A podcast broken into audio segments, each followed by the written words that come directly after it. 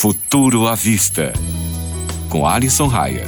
Salve, caro ouvinte, tudo beleza? Mais uma vez, eu, Alisson Raia, estou aqui para questionar: para que serve um celular sem o carregador?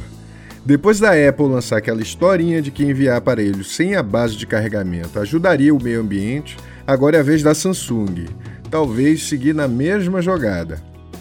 Na homologação feita pela Anatel na segunda, 7 de dezembro, a agência revela que o próximo aparelho da marca, o Galaxy S21, virá sem carregador e sem fones de ouvido.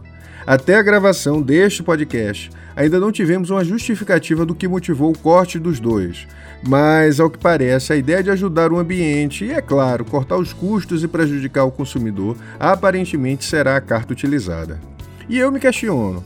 Como é possível que, na semana passada, o Procon de São Paulo, que havia notificado a Apple sobre essa iniciativa, e agora, poucos dias depois, a Samsung consegue homologação na Anatel? Estranho, né? E eu pergunto de que forma deixar de enviar um item tão essencial vai ajudar no sistema? Diminuir o tamanho da caixa faz com que caminhões consigam levar mais aparelhos e, por consequência, o número de emissão do CO2 diminua, blá blá blá blá. Tá tudo bem. Mas e a quantidade de caixas de carregadores que serão jogadas no lixo? Já que nem todo mundo vende um outro aparelho com a entrada compatível com o novo. Se a intenção das empresas for de fato ajudar o meio ambiente, que tal aumentar a vida útil dos aparelhos? Parece óbvio, né? E você, caro ouvinte, o que acha de tudo isso? Conta lá pra mim. O meu Instagram é @ufuturavista. Te vejo lá.